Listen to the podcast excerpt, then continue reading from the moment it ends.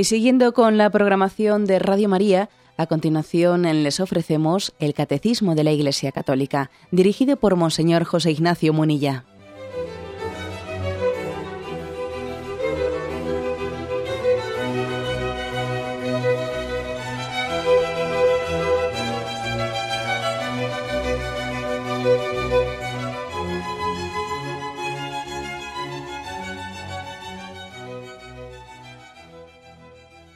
Cordial saludo a todos los oyentes de Radio María. Un día más, con la gracia del Señor, proseguimos el comentario del Catecismo de nuestra Madre la Iglesia. Dedicamos este tercer programa ya al apartado de evitar la guerra, con el cual se concluye el quinto mandamiento. Estamos ya en los últimos programas del quinto mandamiento. Nos habíamos quedado en concreto en el punto 2312 Dice así, la Iglesia y la razón humana declaran la validez permanente de la ley moral durante los conflictos armados. Una vez estallada desgraciadamente la guerra, no todo es lícito entre los contendientes. Bueno, pues la Iglesia, aquí en su discernimiento, eh, se une también a lo que dice la razón humana, gracias a Dios luego hablaremos de ello, también la razón humana ha hablado del derecho, bueno, se habló tradicionalmente del, derecho de gentes y existe también pues, una, reflexión de, razón natural, de ética natural, que ha ido que ha sido un poco el caldo de cultivo desde el que se ha ido legislando, hay una legislación internacional sobre también la regulación eh, de, moral, de la ética, del ejercicio de la fuerza en, en, los conflictos armados. Cómo regularla, ¿no? Para que el uso de la fuerza pues no sea todavía más inmoral, ¿no? O no tenga, o no tenga perjuicio precisamente para los más inocentes. Los poderes públicos, por lo tanto, tienen derecho, perdón, tienen obligación, ¿eh? no derecho, sino obligación de, también reflexionar sobre esto. ¿Qué ocurre? Pues eh, ocurre que, que, es muy fácil, muy fácil que cuando alguien está metido en una guerra, incluso aunque la guerra no la haya originado él, incluso aun, cuando él sea víctima, ¿no? Si, si, la ha originado él, mucho peor todavía, claro. Es, mm, vamos, es muy difícil que metidos en esa espiral de la violencia, pues eh, exista pues la templanza, el autodominio, eh, la prudencia, pues para que el ejercicio de la fuerza pues sea regulado. ¿eh? Lo de la violencia es como, es como una fiera. Cuando la sacas es muy difícil contenerla. Es muy difícil pedirle a una fiera que se autocontrole, que, pedirle pues, a, las garras de, un tigre o de un león que, arañen pero no demasiado, eh, es difícil, ¿eh? porque supone un desatar, ¿eh? es un desatar todo un, mundo de pasiones interiores que, pueden, vamos, que pueden, la experiencia nos dice que lo más fácil es que se descontrolen. Por eso aquí lo que, lo que insiste la Iglesia es, bueno, hemos hablado en puntos anteriores de todas las condiciones que tienen que darse pues para que un Estado eh, tome la gravísima decisión de recurrir a la, a la Fuerza Armada pues para defenderse de una, de una agresión, etcétera. Bien, pero puede ocurrir, ¿no? Bueno, no hay más remedio. Entendemos que todas las condiciones las, hemos agotado para llegar a la paz. Nos metemos en una guerra, ¿eh? que Dios no lo quiera, ¿no? Ahora se, se, se produce otro problema moral. Vamos a ver, ahora que estamos en guerra, ¿cómo procedemos para que el uso de la fuerza sea, sea comedido, sea proporcionado, etc. ¿Eh? Este es el tema que se trata aquí en este punto 2312. Una vez estallada la guerra, no todo es lícito. como estamos en guerra, como estamos en guerra, no todo es lícito. Por ejemplo, una de las cosas, una de las cosas que, ya es de por sí eh, llamativa ¿o, ¿no? o peligrosa. Hay muchos, son muchos los países que, pues que, tienen legislaciones que vienen, por ejemplo, no, no, aceptan la pena de muerte, excepto en caso de guerra. Son muchos los países que tienen esa legislación. En caso de guerra se acepta la pena de muerte, con un peligro tremendo, con un peligro tremendo porque si en algunos contextos las penas de muerte son aplicadas con arbitrariedad son precisamente durante las guerras. Es mucho más fácil que la pena de muerte sea aplicada incorrectamente en la guerra que fuera de la guerra. Y sin embargo las legislaciones precisamente permiten la pena de muerte con mucha facilidad en tiempo de guerra.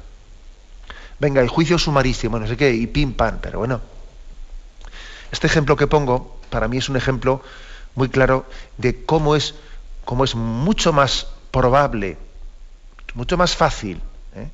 mucho más fácil que comenzada una guerra se, caiga en la tentación ¿no? de, hacer un uso desproporcionado de, la fuerza, o que el conflicto mismo a uno le, haga creer que está justificado para determinadas actuaciones que él sabe que en conciencia que no son correctas, ¿no? Por eso la Iglesia eh, tiene, tiene una palabra de, decir, mira, la, la mejor, eh, la mejor guerra es la que, la, que se ha renunciado a ella. Es la mejor guerra, ¿no? La que se ha conseguido evitar, ni más ni menos, ¿no? Y además tenemos experiencia, pues yo creo que hasta, hasta histórica, en, el propio seno de la Iglesia, ¿no? Por ejemplo, por ejemplo, pues sabemos perfectamente que la historia de la Iglesia, yo, yo no soy ningún historiador, pero de las cosas que he leído, yo creo que, por ejemplo, cuando se declaró la primera cruzada, la primera cruzada para mm, conquistar o para liberar los lugares sagrados que habían sido, que habían sido invadidos por los musulmanes y que, pues, pues que habían sido destruidos, y por lo tanto llegó a, a Occidente, llegó hasta aquí la noticia de que los lugares sagrados habían sido conquistados y destruidos eh, por los musulmanes y que habían prohibido la visita a aquellos lugares y lógicamente aquello cayó como fue una noticia que cayó como un bombazo ¿no? en la cristiandad y entonces con una intencionalidad que sin duda pues era buena y justa y pues uno dice pues, pues tenemos que ir a rescatar los lugares santos tenemos que ir a reconquistarlos ¿no? y por supuesto que se daban las circunstancias de una de una guerra justa, ¿no? de, de, defensa, de defensa de los lugares santos y de todos los cristianos que allí no habían sido respetados y habían sido obligados, etcétera. Bueno, bien. Pero ¿qué ocurre? Que puesta en marcha una guerra, luego es muy difícil controlarla. Pues luego resulta que las tropas de todos los cruzados, muy heroicos por otra parte, ¿eh? muy heroicos, eso no lo niega nadie, pero todos los cruzados van camino hacia los santos lugares para la cruzada. Entonces, yendo en camino, pues eh, como van por, como van eh, algo heroico, se sienten, se creen con derecho de que pues aquí vamos de camino y vamos confiscando los bienes de todo el mundo. Y, y entonces, ¿qué diferencia hay entre confiscar los bienes para dar de comer a las tropas o robar a los pobres según pasamos y, pues claro, ocurre eso. Ocurre que, por ejemplo, pues que las guerras hacen que se confisquen bienes de los pobres para dárselos tal, que pasados por una ciudad, si resulta que en esa ciudad pedimos voluntarios para que se sumen a nosotros. Si esa ciudad no, se suman voluntarios, pues entonces nos vengamos y, y destruimos la ciudad porque no, porque no eh, se han sumado voluntarios y pasamos por otro sitio, etcétera, etcétera. ¿no? Cuando se pone en marcha una guerra, incluso una guerra justa, ¿eh? es, es muy fácil que después en el proceso posterior vayamos degenerando. Porque la violencia, la violencia tiene una dinámica, una dinámica interior, pues, que es intrínseca, ¿no? que tiende a la degeneración. ¿eh? Por eso la Iglesia insiste en este punto, ¿no? 2312, insiste en no todo es lícito entre los contendientes, no todo es lícito. Y la Iglesia que es maestra en humanidad y que conoce al hombre por dentro, porque no os, olvidéis de que la Iglesia conoce al hombre por dentro. El hecho de que la Iglesia pues, administre el sacramento de la confesión, que sea eh, acompañante espiritual, que sea confidente, que sea directora espiritual, etcétera, conoce al hombre por dentro, sabe muy bien que es muy fácil de generar en los conflictos armados. ¿eh? Yo creo que todos los pecados capitales se suelen desatar en los conflictos armados prácticamente todos los pecados capitales. El principal, hombre, pues la ira, la ira. ¿eh? Eh, sencillamente es muy, muy fácil que en un conflicto armado alguien odie, odia a su contrincante, ¿no? Y, y, se alegre pues no solo cuando tiene una victoria, sino cuando el otro le puede hacer sufrir más, porque como el otro he visto que también ha hecho sufrir a los míos, yo me siento totalmente justificado pues para, eh, para, para, odiar. Eh, es más, uno, incluso algún militar igual le podría parecer de que para poder luchar con fuerza hay que tener odio. Si no tienes odio, entonces parece que no tienes garra para luchar. ¿Qué, qué riesgo es eso, verdad? Y qué difícil es luchar y disparar sin odio estoy acordando de que tenemos algún testimonio por ahí, ¿no? Pues de, algunos soldados cristianos, pues mm, que en las guerras también han dado testimonio de intentar luchar contra este pecado capital de la ira. en concreto, me estoy acordando de que en, el episodio de la Guerra Civil Española eh, está el caso del ángel del Alcázar, en la defensa del Alcázar de Toledo, pues el que fue llamado Ángel del Alcázar, que es eh, eh, el hermano de, don José Rivera, un sacerdote que está también en proceso de beatificación. Él allí acuñó, acuñó una palabra, eh, pues una, especie de, de, llamamiento a sus compañeros que les decía, disparad sin odio, disparad sin odio, les decía. Claro, qué difícil ¿eh? es disparar sin odio. Qué difícil es que alguien, que, un cristiano vaya a una guerra y diga, bueno, es inevitable, yo ahora, tengo, que, luchar en esta guerra, pero a ver si lo hago sin odio. Es, francamente difícil, ¿no? Pero, pero es, pero es una, una llamada a todos los cristianos. Con mucha frecuencia en la guerra lo primero que se desata es la ira, el odio. Eso es lo primero. Y además parece como que hace falta provocarlo, porque si se te, es venderle a uno una caricatura de, que el contendiente contra el que lucha es un monstruo. Porque tenemos que enfatizar esto, ¿no? Si, si, ¿no? si no le hacemos entender que es un monstruo aquel contra el que estoy luchando, pues parece que entonces no, no lucho con fuerza, no tengo que intentar odiarle. Y son muchos, y son muchos pecados capitales más los que se desatan en las guerras, ¿no? Por ejemplo, la avaricia con mucha frecuencia se desata la avaricia. Eh, que bueno, pues ya que estoy aquí, ya por lo menos voy a, voy a robar, porque mira, entran en esta casa, hemos destruido esta casa, aquí encuentro dinero, pues, pues robo este dinero. Eso qué fácil es, ¿no? En el contexto de una guerra que alguien robe. Qué fácil es. O qué fácil también es que en el contexto de una guerra se cometan pecados de lujuria, buscando, cometiendo violaciones, porque bueno, pues, ah, si, hemos conquistado a esta gente y hemos cogido a estas mujeres prisioneras, pues les violamos, etcétera, ¿no? No son nadie. Qué fácil es eso. Fijaros, incluso en el Antiguo Testamento hay algunos pasajes que suele ser de, eh, pues, que se nos hacen muy duros, ¿no? Como Israel cuando conquistaba algunas ciudades decía que nosotros somos un pueblo santo, no podemos guerrear como guerrean otras naciones, ¿no? Entonces, cuando nosotros guerreamos, decían los israelitas, tenemos que declarar una ciudad que conquistamos, la tenemos que declarar holocausto. Y holocausto consistía en que si conquistamos una ciudad, si, Israel conquistaba Jericó o lo que fuese, ¿no? Pues allí lo que tenemos que hacer es eh, luchar contra la ciudad, destruirla completamente, destruir toda la ciudad y, matar a, todos los que se encuentren en ella, pero cuidado, que nadie caiga, que nadie pretenda eh, eh, pues, la, aprovecharse de la guerra para apropiarse de los bienes o para violar a las mujeres, para abusar de los niños, para hacer esclavos. Nosotros, eh, en, el Antiguo Testamento, existe esa imagen del holocausto, claro que leída desde nuestro contexto cultural parece una barbaridad, ¿no? Diciendo, como somos un pueblo santo, vamos a destruir totalmente, acabamos con toda la población, pero ojo, que nadie, que, que nadie cometa otros pecados añadidos al de la violencia, ¿no? Que es el de robar, el de violar, el de hacer esclavos, etcétera, etcétera, etcétera. Claro, es, aunque sea llamativo ese texto del Antiguo Testamento, es comprensible. Es decir, porque parte también de la experiencia de que detrás de la violencia vienen más pecados. Se desatan más pecados, la avaricia y la lujuria, y cuántas violaciones se cometen en estos contextos de las guerras. La misma gula, la misma gula, pues el, emborracharse, el que, el que alguien cuando está en contexto de la guerra, pues mira, pues si tengo un rato de descanso, pues ahora me emborracho y me drogo y me olvido de todo. Es muy fácil, pues, em, desatar eso, desatar todos estos procesos de pecados capitales concatenados. Existen casos, por supuesto, heroicos, ¿no? Como en todos los casos, existen casos heroicos. También he contado el caso ese del ángel del Alcázar.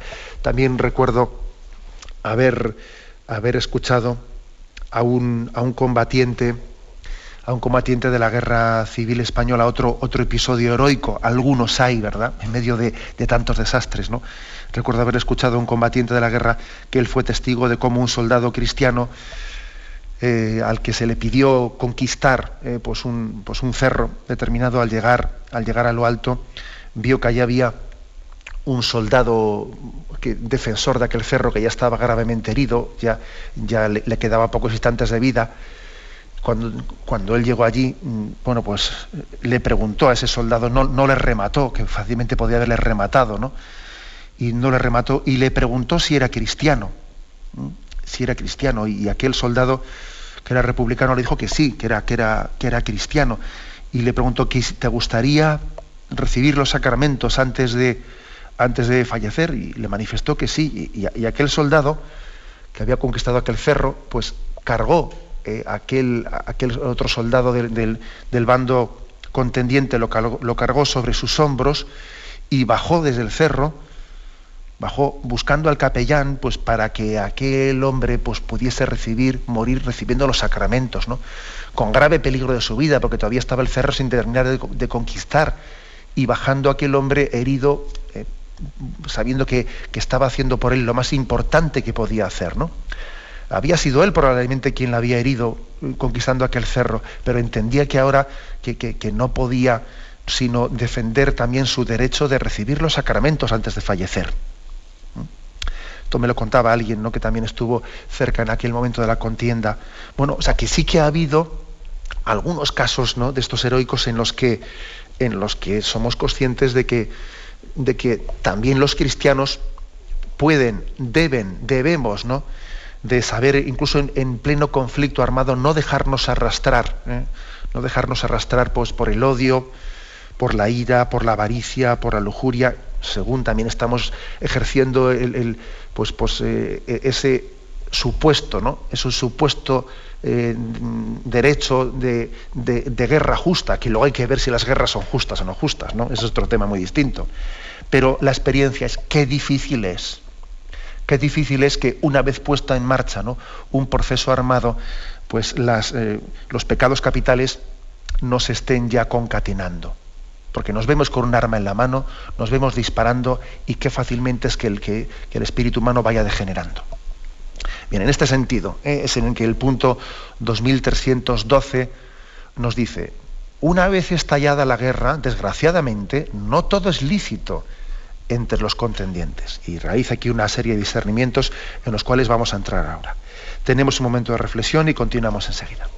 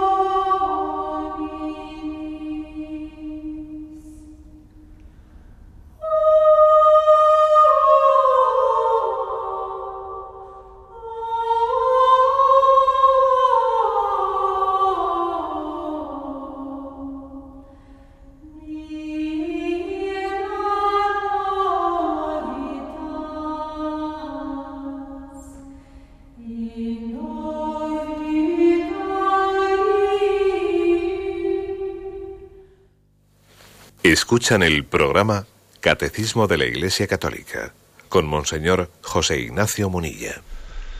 damos paso al punto 2313. ¿eh? Después de que nos ha recordado el catecismo que también durante los conflictos armados existe un deber de, validez permanente de la ley moral. ¿eh? La ley moral no queda en suspenso en tiempo de guerra. Es más, todo lo contrario, hay que vigilarla especialmente porque sabemos que hay más peligro de que sea violada. No todo es lícito entre los contendientes. En el siguiente punto, el 2313, dice así. Es preciso respetar y tratar con humanidad a los no combatientes, a los soldados heridos y a los prisioneros. Todos somos conscientes de que, claro, de que en un momento determinado existe una tentación muy grande, pues de, que uno dice, los soldados heridos, eh, bueno, pues son un problema. Los prisioneros son un problema. Encima tenemos que darles de comer nosotros. Encima de que, de que nos han invadido, hemos cogido prisioneros y ahora hay que darles de comer. Y nosotros estamos pasando hambre. Y vamos a dar de nuestra comida a estos sinvergüenzas, a estos prisioneros. Es tremendo, ¿eh? es tremendo. Por ejemplo, se han cometido pecados muy graves a este respecto. ¿eh? Estoy pensando como, por ejemplo, después de que, eh, de que los aliados consiguieron la primera eh, la primera victoria importante ¿no? contra los nazis en la batalla de Stalingrado, después de aquel durísimo invierno en que Hitler, pues allí eh, el invierno parece que, paró su avance y les derrotó, etcétera, bueno, pues se hicieron muchísimos eh, prisioneros alemanes, pues unos 100.000 prisioneros alemanes o 120.000. Pero de esos 100.000 o 120.000 prisioneros alemanes, bueno, pues mm, solamente 8.000 o 9.000, fijaros, eh, fijaros bien, es decir, un 7 o 8% solamente sobrevivieron esos prisioneros. Todos los demás murieron de hambre o de enfermedad. Os estoy contando un caso concreto, porque, bueno, es decir, que, todos pecamos en las guerras de inhumanidad. ¿eh? Claro, tenemos mucha conciencia de todos los pecados que cometió pues, el, eh, el ejército nazi, ¿no? pero también nosotros, ¿no? los aliados, pues, eh, pues cometimos, cometimos en aquella guerra pues muchos, muchos crímenes, por ejemplo ese, ¿no? dejar morir de hambre a la gran mayoría de los prisioneros. Ahora es una tentación muy grande, porque claro, la propia nación está pasando hambre, entonces a los prisioneros que hemos cogido, ¿que les vamos a, les vamos a dar de comer o qué? Los soldados heridos, el hecho de que dice uno, bueno, y, a los soldados heridos nosotros vamos a estar, mm, vamos a estar dando, eh, poniendo médicos para atender a los, a, los prisioneros heridos enemigos. No tenemos médicos casi para los nuestros, oye, pues ellos que se mueran, ¿no? O sea, qué, fácil es caer ¿eh? en ese tipo de, de tentaciones.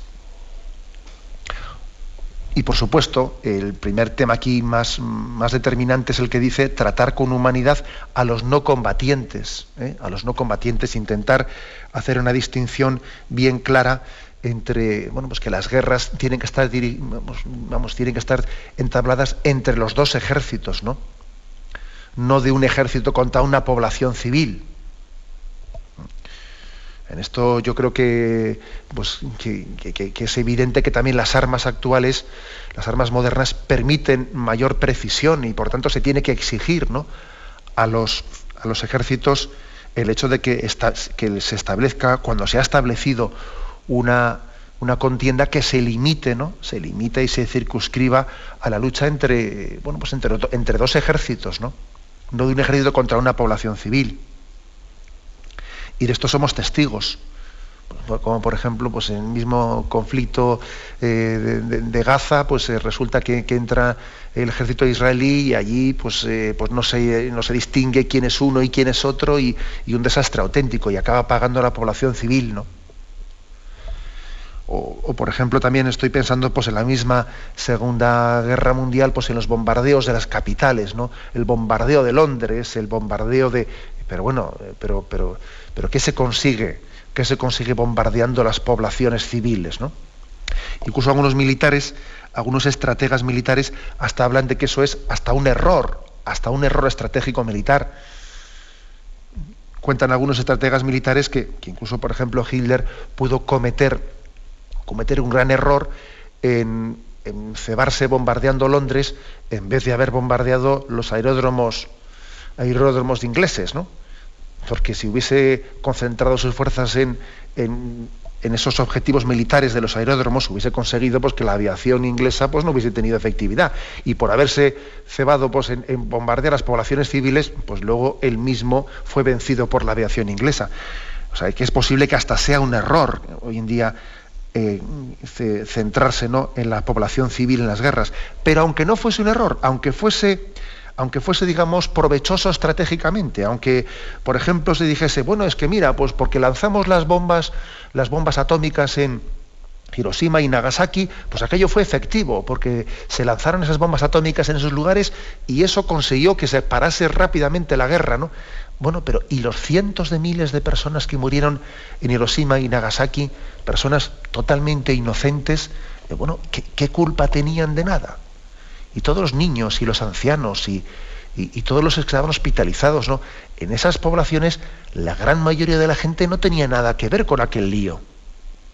O sea que ya no es ni porque sea efectivo ni porque no sea efectivo, ¿no? Sino porque en justicia, en justicia, eh, dice este punto del catecismo, que, que tenemos que limitar eh, limitar los efectos negativos de, una guerra como sea, ¿no? Cualquier precio, ¿no? Y el primero, lógicamente, es que no sean los civiles pues, las víctimas de la guerra. Creo que este, este punto es, de los más sustanciales ¿no? a la hora de, hablar de, de, esa ley moral que tiene que aplicarse también en el transcurso de los conflictos armados. Continúo el punto que lo he dejado a medio leer. ¿eh? Las acciones deliberadamente contrarias al derecho de gentes y a sus principios universales, como asimismo las disposiciones que las ordenan, son crímenes. Una obediencia ciega no basta para excusar a los que se someten a ella. Así el exterminio de un pueblo, de una nación o de una minoría étnica debe ser condenado como un pecado mortal. Existe la obligación moral de desobedecer aquellas decisiones que, ordenan genocidios. Bueno, por lo tanto, eh, existe, dice aquí, las acciones deliberadamente contrarias al derecho de gentes y a sus principios universales, aquí se está refiriendo, ¿no? Se está refiriendo el, catecismo a, la legislación internacional, que se llama derecho de gentes, que es la expresión utilizada en la doctrina clásica y que es sinónima pues, a lo que en nuestros días se dice como derecho internacional público ¿no? o derecho internacional, que es un conjunto de normas jurídicas pues, por las que se rigen las relaciones entre, entre los estados. ¿Y qué es lo que se, afirma? Eh? Pues que el derecho internacional humanitario, eh, o derecho de conflictos armados, o derecho de la guerra, que tiene distintas terminologías, comprende principalmente dos ramas, ¿eh? dos ramas. El derecho de Ginebra y el derecho de la Haya. El derecho de Ginebra, o derecho humanitario, ¿eh? propiamente dicho, tiene como objetivo eh, proteger a los militares puestos fuera de combate y también a las personas que no participan en las hostilidades, en particular la población civil. Eso es lo que regula principalmente el derecho de Ginebra proteger a, los militares que han puesto fuera de combate, pues, por ejemplo, a los que se han cogido prisioneros, ¿eh? y también a las personas, a los civiles, ¿eh? que no participan en la contienda. Y el derecho de la Haya, que también se le llama derecho de, la guerra, eh, determina derechos y obligaciones de los, de los contendientes en sus operaciones militares, intentando limitar la elección de los medios que puedan perjudicar al enemigo. O sea, el derecho de la Haya sobre todo regula pues, el tipo de armamentos que se pueden utilizar.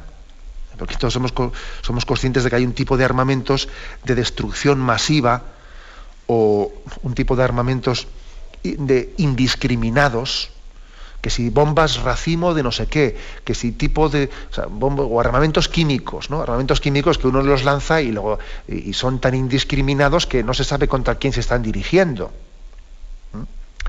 Claro, lógicamente también eh, debe de existir eh, una prohibición de las armas que, eh, que, son difícilmente utilizables contra un objetivo muy concreto.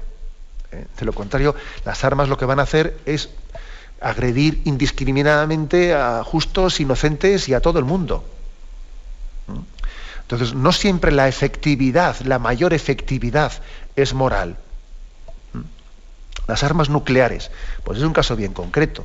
Las armas nucleares eh, eh, es, imposible que sean utilizadas de una manera proporcionada, porque la potencialidad que tiene un arma nuclear pues, va a matar va, a acabar matando a, justos, inocentes y a, todo el mundo. Y eso ya pasa de legítima defensa, ¿no? Entra necesariamente en lo que se puede llamar algo desproporcionado. Bueno, pues también decir, por lo tanto, que el derecho de Ginebra y el derecho de la Haya, al que aquí hace referencia al catecismo, aunque no los mente los dos, pero habla del derecho de gentes, etcétera, y de los, mm, de los principios universales, son dos ramas del derecho, ¿no? del derecho internacional humanitario, que no son totalmente independientes tampoco, ¿eh? dado que la finalidad de algunas normas ¿eh? del derecho de la Haya es proteger también las víctimas de los conflictos y otras normas del derecho de Ginebra es limitar eh, la acción de los contendientes en las hostilidades, o sea que también están un poco mezcladas los, terrenos que, tratan, sobre los que versan el derecho de Ginebra y el derecho de la Haya. También hay una aprobación de protocolos adicionales en el año 1977. Bueno, como veis, pues, pues, pues son cosas importantes, ¿no? importantes en las que la Iglesia, por eso también la Iglesia eh, durante los conflictos hace manifestaciones públicas y quiere tener una palabra eh, profética, eh, profética también para denunciar el mal que se genera en las guerras. Tenemos un momento de reflexión, continuamos enseguida.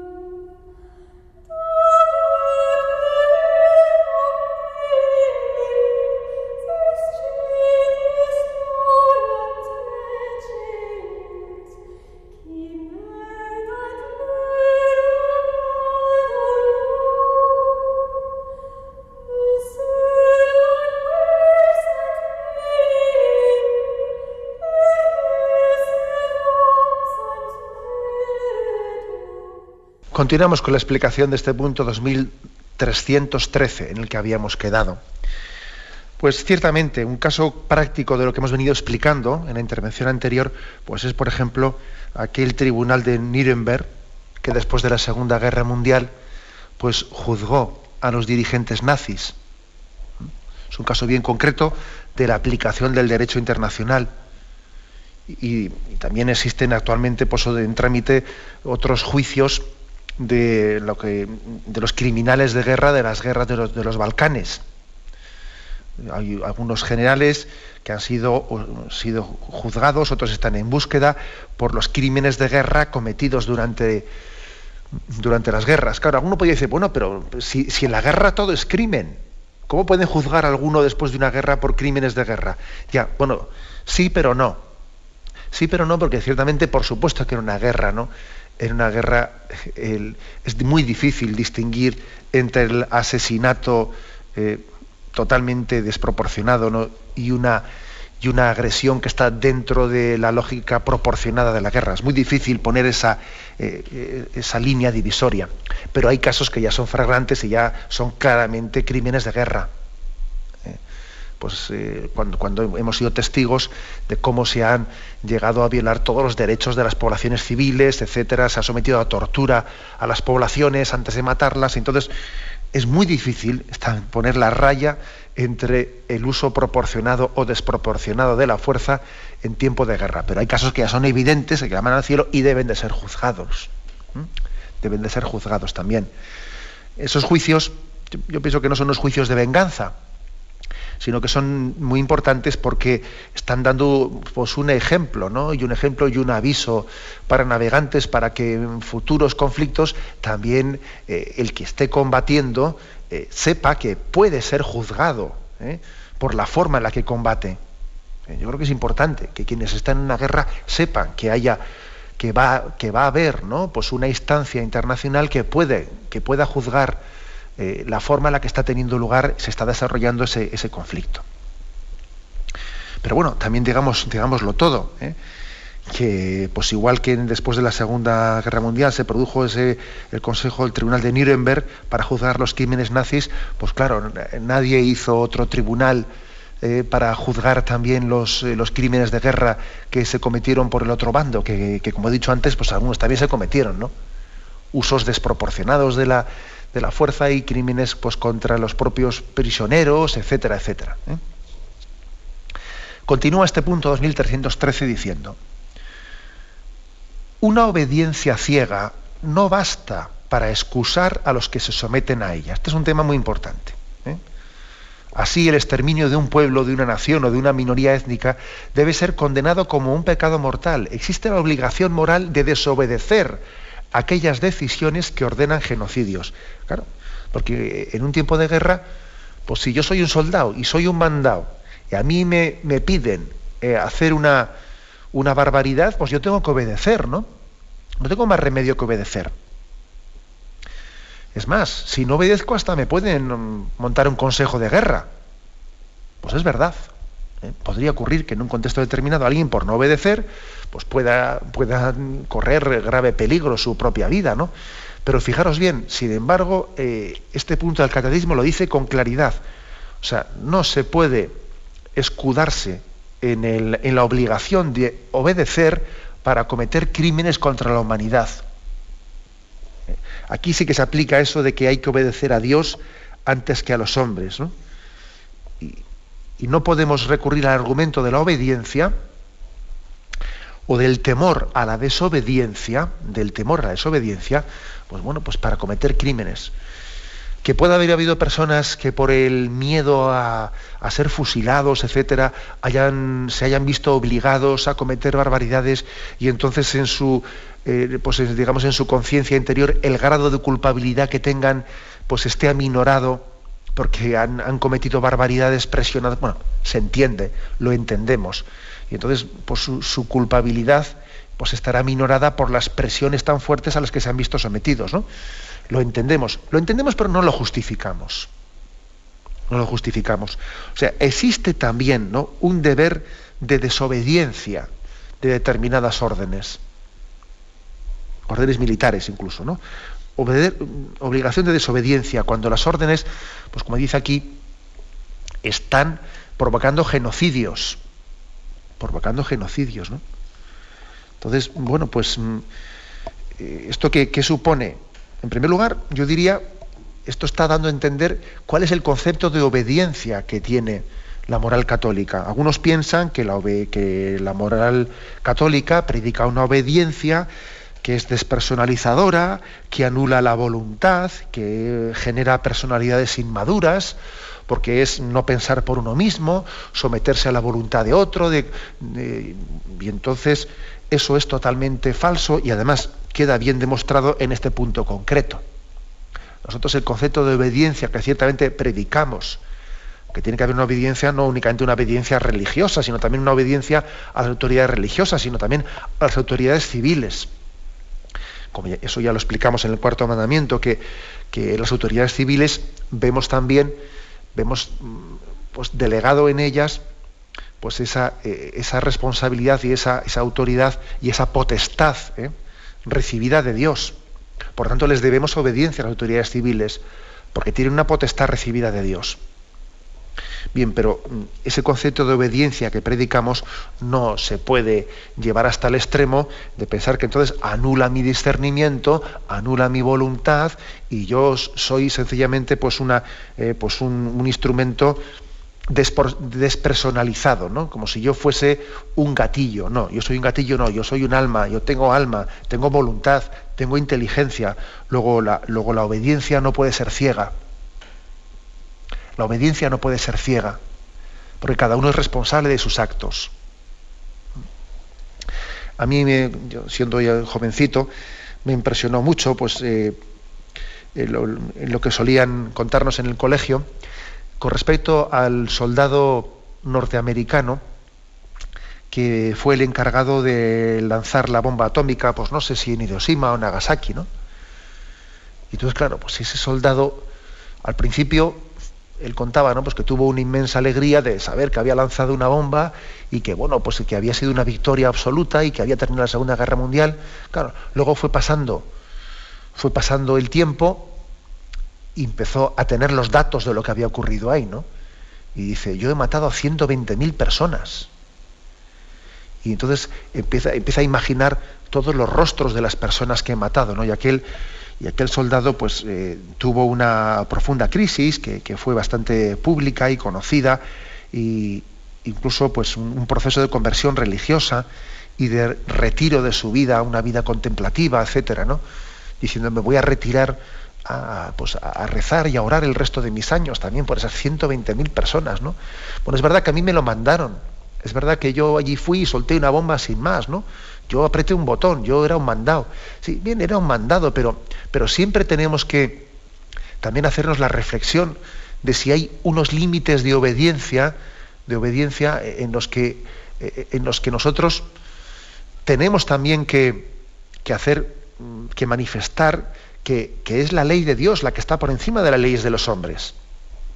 Es verdad que, que este caso concreto al que me estoy refiriendo, bueno, pues posiblemente ese soldado todavía ni se sabía lo que era una bomba atómica, él no, no, era consciente de la desproporcionalidad de lo que estaba lanzando ahí, etcétera, etcétera. ¿no?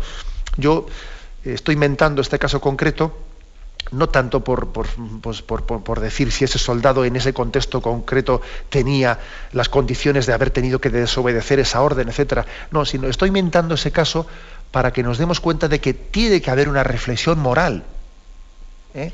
que no podemos ser autómatas a la hora de, determinadas eh, pues, pues órdenes inmorales de ponerlas en práctica. ¿eh? Existe también un deber de santa rebeldía cristiana. Ahora bien, yo ya sé que esto que estoy diciendo, pues hombre, si resulta que esto se va a aplicar de una manera generalizada, si resulta que el adolescente, ese adolescente que le cuesta mucho obedecer a sus padres, ¿no? Pues eh, me está escuchando y dice, sí, sí, ese es mi caso. ¿eh? Yo también tengo que aprender a desobedecer a mis padres porque tengo que obedecer a mi conciencia antes que a mis padres. Hombre, si, si sacamos de contexto esto que dice el catecismo, entonces tomamos casi excusa pues para la, para la rebeldía, para el egoísmo y para que cada uno haga de su capa un sayo. Lógicamente, este deber de desobediencia, pues no se puede aplicar a quien diga, es que el ayuntamiento ha subido eh, las tasas del agua y entonces yo, yo, tengo mi deber de desobediencia. Hombre, vamos a ver, este deber de desobediencia, como este punto del catecismo lo deja claro, pues se puede, se debe de, aplicar exclusivamente cuando lo que está en juego es algo gravísimo, ¿no?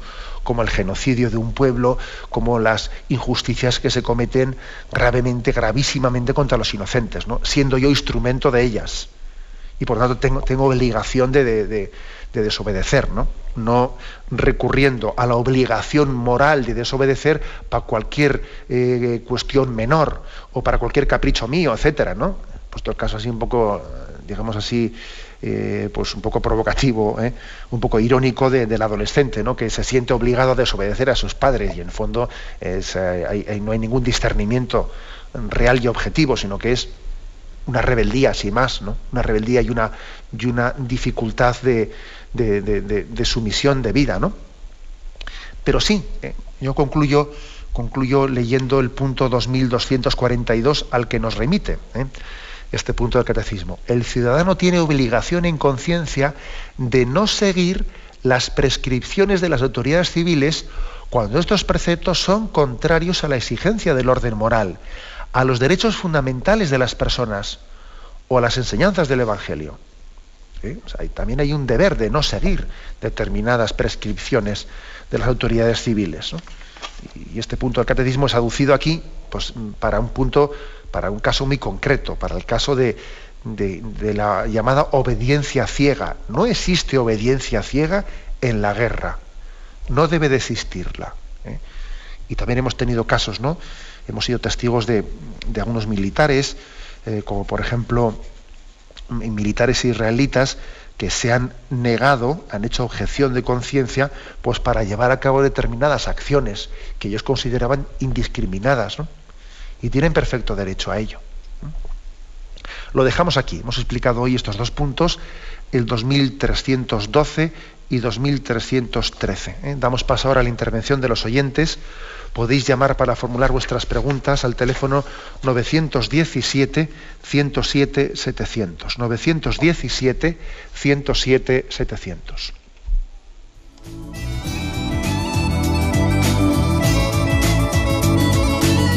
¿Le gustaría tener sus programas favoritos de Radio María en CD o DVD? Ahora es posible.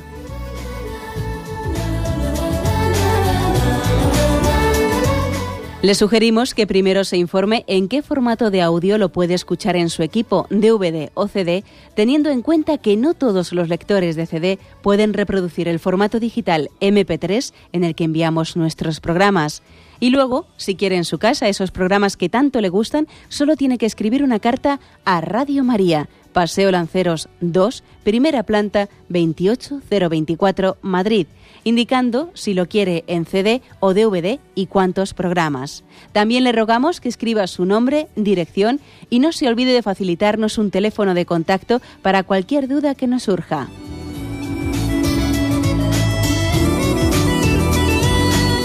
Radio María, más cerca de usted.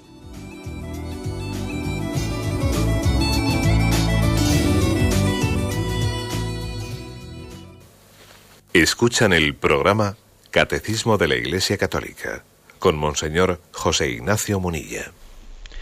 Sí, buenos días. ¿Con quién hablamos? Buenos días. Buenos días. Tenemos algún oyente que creo que no nos escucha. Sí, hola, buenos días. Sí, adelante, le escuchamos, sí. Eh, me llamo Blanca. Adelante, Blanca. Me, le llamo desde La Rioja. Bueno, mire, yo le doy las gracias por este catecismo y, por lo bien que lo hace todo y lo que nos está enseñando. Yo es que ayer, voy al tema de ayer, vamos, más que al tema es a, la pregunta, o sea, la, el aborto, el nombre del aborto que usted comentó ayer me dejó impresionada. No sé si oí bien o es cierto que es así ese aborto.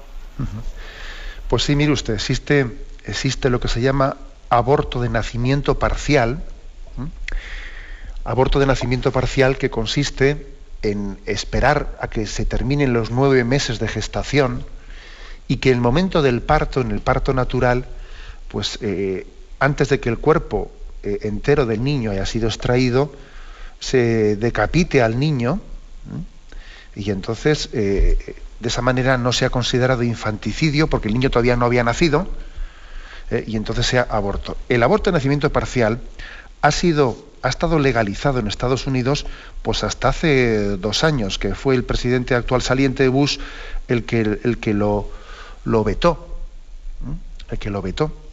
Y, bueno, hay que decir que más o menos cuando el presidente Bush lo vetó, se estaban realizando por este método de, de aborto de nacimiento parcial entre 7.000 y 9.000 abortos anuales en Estados Unidos. Claro, la gran mayoría se hacían con otros métodos, ¿no? pero eh, llegaban a hacerse 7.000 a 9.000 anuales en Estados Unidos. Fue vetado por el presidente saliente. ¿eh? Eh, veremos a ver qué ocurre ahora, si se cambia esa legislación o no, etcétera. Pero, pero hay, hay, barbaridades como estas que están ocurriendo. Bien es verdad que tampoco tenemos que dejarnos impresionar por esto, porque los otros métodos de aborto, aunque se hagan con tres o cuatro meses, esencialmente son lo mismo. Esencialmente es exactamente lo mismo cargarse un niño con tres o cuatro meses que esperar al parto natural. En realidad, sustancialmente es lo mismo. Lo que pasa es que este método nos hiere más, ¿no? Nos hiere porque, claro, pero, pero ojo, ¿eh? Tenemos que tener cuidado de que la gravedad moral de los, de los actos que hacemos no la califiquemos por la impresión que nos causan, sino por lo que es el hecho en sí. Y en sí un aborto es lo mismo con tres meses que con nueve. ¿eh? Bien, adelante, vamos a pasar a un siguiente oyente. Buenos días. Buenos días, padre. Sí, le escuchamos. Eh, Rosita, desde Asturias. Adelante, le escuchamos. Eh, también quería tocarle este tema, que si tenemos que obedecer a las leyes que ahora tenemos aquí en el país, que siempre también son una guerra espiritual, ¿no? En la cual nos están matando a los bebés y en la cual nos están matando el conocimiento de Dios, nos están anulando a Dios, esta también es como una guerra y en las escuelas, en todo lo que sea este, enseñanza religiosa se está anulando. ¿No es una guerra también espiritual?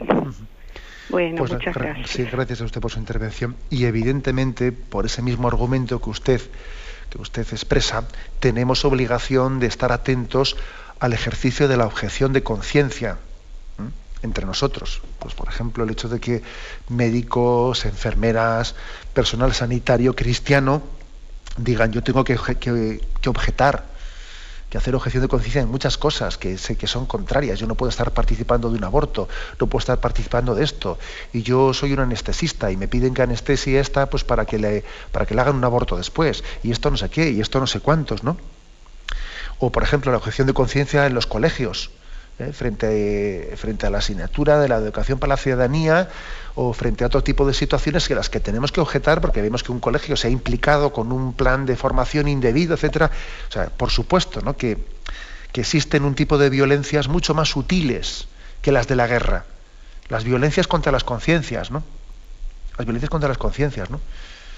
A mí me estaban hablando recientemente de, un plan de un ayuntamiento en el que dirigido a los eh, seis, de, niños a 6 a 12 años, pues se, se les invita a, todos los niños en esa edad escolar pues a recibir una determinada pues una obra de teatro en la que los niños pues tienen ven como unos niños viven el conflicto de que unos tienen una, dos madres eh, lesbianas y otro tiene tal y entonces a los niños en la obra de teatro se les va introduciendo en una especie de normalización de situaciones no de que bueno y a un niño por qué hay que meterle en ese lío es una es una violentación de la conciencia de los niños eh, el que en el, contexto del proceso escolar se les esté introduciendo esos conceptos que son ajenos a su vida. Como si el tema de la orientación sexual fuese una, eh, una especie de, mm, de elección que él tiene que hacer, ¿no? ¿Qué eliges? ¿Tú eliges ser homosexual? ¿Eliges ser heterosexual? Y el, hecho de que a un niño se le presente esas alternativas como si fuesen elecciones que él tiene que hacer, es una técnica violación de su conciencia. ¿Eh? Entonces, por supuesto que en un contexto así el padre tiene que objetar y tiene que vivir muy en directo la educación moral que su hijo está, está recibiendo. No la puede delegar a un colegio, no puede dejar en un colegio y, incluso pensando, pensando que tiene una buena línea, ¿no? Y luego ausentarse de él. Damos paso a una siguiente llamada. Buenos días. Hola, buenos días. Buenos días, sí, le escuchamos. Buenos de Dios. Le hablo Ramón de Navarra. Adelante, Ramón. Y quería decirle, pues, en el mensaje de Fátima, que tan que tan para muchos está tan desconocido, pues eh, hay un apartado sobre las guerras, dijo la Virgen, y dijo lo siguiente: las guerras son castigos de Dios por los pecados de los hombres. Y luego también hay otra cosa que, tenemos hoy en día que es la guerra fría, que si el enemigo no sabe, no sabemos por dónde viene el enemigo, o sea que hay gente a que parece que te quiere mucho y por detrás te está inclando un puñal. Y luego también le, agradezco lo que dijo el otro día de, los ecologistas, que yo he hablado con muchos ecologistas que van a favor de, los animales, muy bien, como iba San Francisco de Asís, pero San Francisco de Asís primero hablaba, adoraba a las criaturas y, van en contra, de a, favor del aborto. ¿Me entiende, no? De acuerdo, le permítame una, así una, un comentario. Yo no, me, yo no me imagino la palabra de que la guerra es un castigo de Dios en el sentido de que Dios te envía a la guerra. ¿Eh? sino que en realidad el auténtico castigo consiste en, que el hombre, cuando libremente se aparta de la mano de Dios o le da la espalda a Dios, en el propio pecado está la penitencia. O sea que en realidad el castigo consigue, consiste, mejor dicho, en, en que Dios respeta esa decisión tan terrible del hombre de darle, de darle la espalda a Dios. ¿no? El castigo, en, el fondo, es el, respeto de la decisión de respetar las consecuencias que se derivan de que nosotros demos la espalda a Dios. No es Dios el que nos manda a la guerra, sino que ocurre que es nuestro pecado el que la provoca. En todo caso, el castigo consiste en decir, tú te, sueltas de mi mano, no quieres que te lleve de mi mano, bueno, pues tú solo, venga, tú solito. Ese es el castigo. El castigo es, de alguna manera, eh, eh, el, respeto a la decisión libre del hombre de darle la espalda a Dios. ¿Mm? Esto es bueno, bueno, entenderlo, no vaya a ser que pensemos que la guerra nos la ha mandado Dios. ¿eh? Bueno, damos paso al último oyente, buenos días. Hola, buenos días. Sí, buenos días, le escuchamos. señor. Adelante. Mire, quería hacerle una pregunta. Es que en la iglesia que yo voy hay un letrero que pone Gaza somos todos. Yo creo que no, no me parece bien que, que haya puesto eso allí en la iglesia, porque yo no me siento incluida en eso. De acuerdo. Bien. Eh, para, no, no, para el oyente que ya ha colgado, sino para los demás oyentes, cuando llamen ustedes, procuren apagar el receptor, eh, porque se acopla y es difícil escucharlo. Bueno, vamos a ver, yo creo que el conflicto de Gaza, yo he tenido la ocasión de decir que si ese letrero, eh, Gaza somos todos, eh, se, interpreta como, como, que nosotros nos adherimos a una de las dos partes en el conflicto, entonces ciertamente no es correcto. ¿eh? No es correcto porque, bueno, porque es que es evidente que en un conflicto como el de entre los israelitas y, y jamás ahí en Gaza ninguna de las dos partes tiene justificación moral en su forma de proceder, ninguna de las dos partes. ¿no? Ahora, si se interpreta ese, esa especie de adhesión a Gaza, si se, si se, interpreta como que somos conscientes de que eh, la población civil eh, palestina está sufriendo pues, una, una un, un, un ataque o una respuesta desproporcionada por parte del ejército israelí, lo entenderíamos. ¿no? Lo que pasa es que es verdad que yo creo que hay que pronunciarse proféticamente frente a ese conflicto sin dar la impresión de que nosotros nos ponemos en, a favor de un bando, porque es que hay que afirmar categóricamente que los dos bandos ahí están violando cualquier principio moral. ¿eh? Pues el, el, el, bando de, de Hamas, por haberse aliado con el terrorismo como un medio, ¿eh? Y el bando israelita por, su, pues por, por, no, por el no respeto al derecho internacional, eh, de las resoluciones de la ONU, etcétera, y por la respuesta desproporcionada a los ataques terroristas. ¿eh? Creo que es un poco la respuesta que podría darle. Tenemos el tiempo cumplido. Me despido con la bendición de Dios Todopoderoso, Padre, Hijo y Espíritu Santo. Alabado sea Jesucristo.